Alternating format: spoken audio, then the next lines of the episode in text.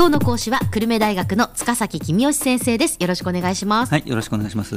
えー、先生はよくわかる日本経済入門という本の増補改訂版を最近お出しになりました。まあ、前回の、まあ、最初のその本のところから変わったところというのをご紹介いただいているんですが今日はどういう内容でしょうか？はい、えー、今日は労働力不足についてです。はいアベノミクスによる景気回復で、えー、それ以前は失業が問題だったあわけですけども、うん、一転して日本経済の問題は人手不足だと言われるようになってきました、うん、で建設労働者が不足して公共投資の予算があっても実行できないという話も結構多いですよね、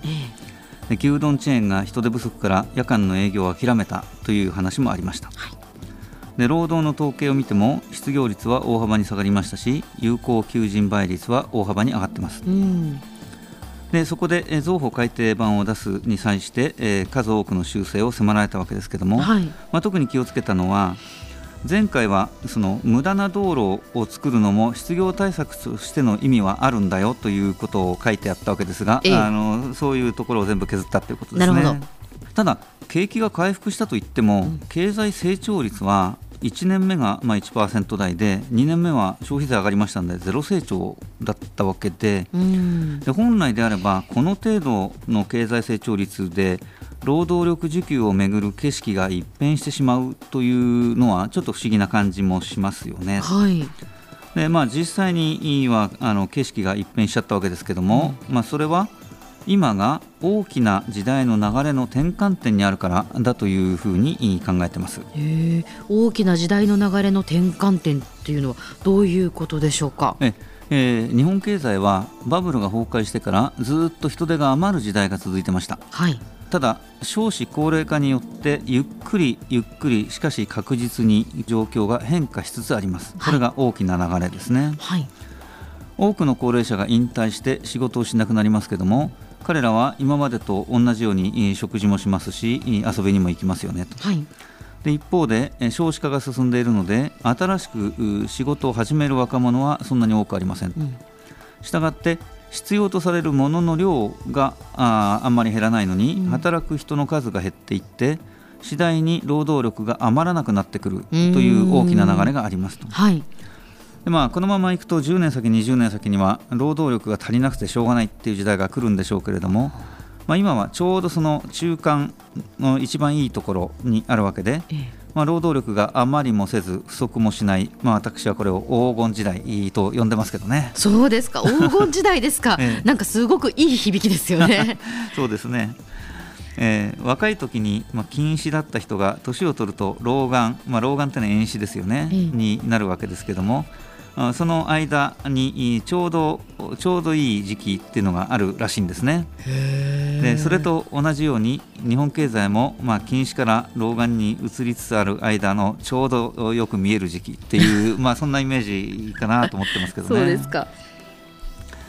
で実際の失業率はこういう大きな時代の流れと短期的な景気の波の影響を両方受けるわけですね。うん、で最近までは多少景気が良くなっても失業がちょっと減るだけで人手不足にはなりませんでしたと。で10年後20年後には今度逆に多少景気が悪くても人手不足が解消しないという時代が来る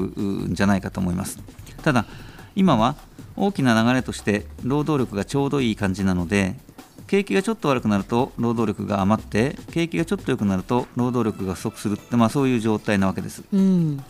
でそう考えますとこれは安倍総理はかなりラッキーだったと言えるんじゃないでしょうかね。うんえー、ちょっと景気が良くなっただけなのに失業問題が消えてしまって、まあ、人手不足が問題とされるようになりましたと。うんまあ、なんといっても働きたくても働けない人が大勢いるっていうのは経済政策としてとってもまずいねっていう評価になりがちなので、うん、まあ、ちょっと景気が良くなって、え失業問題が消えちゃったよってこれは経済がうまく回ってるよねっていう風な捉え方をされるわけですよね。まあ、これは非常に良かった、まあ、ラッキーだったんでしょうね。うんあの人手不足になるとその困ったことも多いと思うんですけれども。えこれはですねこの人手不足って言葉があの不足って言葉は困った時に使う言葉なんで、えー、えー、困ったようなイメージがあるんですけども、まあ、悪いことばっかりじゃないむしろいいことの方が多いんじゃないかと思ってます。で人手不足になるとまず企業が省力化投資をするようになりますよね。そうすると日本経済全体として少ない人数で多くのものが作れるようになると、はいまあ、日本経済全体として、えー、の生産力が上がる効率が上がる。これこそアベノミクスの成長戦略が目指しているものなわけですね、うん、それから人手不足になるとアルバイトの時給が上がってきますと。そうするとワーキングプアと呼ばれている人たちが、まあ、少しはまともな生活が送れるようになるだろうということですね。でブラック企業と言われているところも淘汰されていくはずです、はい、人手不足の世の中になるとブラック企業の社員はどんどん辞めて他のもっといい会社に移っていくようになりますから。そうするとブラック企業としても社員を引き止めるために待遇を改善せざるを得なくなってくるということが期待されますね。え一般の企業からすると、まあ、あの人件費上がりますから嫌だなと思うかもしれませんがよく考えるとそれほど悪い話でもありませんと自分の会社だけ人手が足んなかったり人件費が上がったりすればそれは困ったことですけどもライバルの会社も同じ状況なわけで、はい、えー、そこまで考えると話は違ってきますよね。今までは安い給料で多くの社員が雇えたので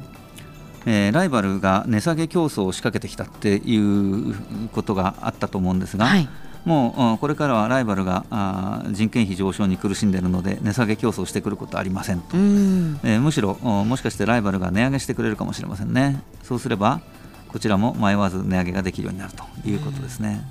もちろん10年後、20年後に本格的な人手不足の時代が来れば困ったこともたくさん起きるわけですけども、えー今の日本経済にとっては、まあ、景気が良くてちょっと人手が足りないぐらいがちょうどいいって、えー、言えるんじゃないでしょうかね。うんこのちょうどいい状態がずっと続けばいいのにと思いますけど、えー、そうですね、まあ、景気の波もありますし、えー、なかなかうまくはいかないと思いますけど、まあ、少なくとも今年来年ぐらいはちょうどいい状態が続いてほしいなとは思ってますけどね、は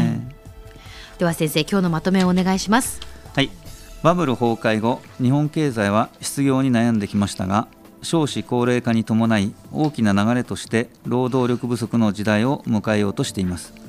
現在がその時代の転換点にあるためわずかな景気の回復でも失業問題が労働力不足問題に変化したのです。今日の講師は久留米大学の塚崎君吉先生でした。どうもありがとうございました。はいありがとうございました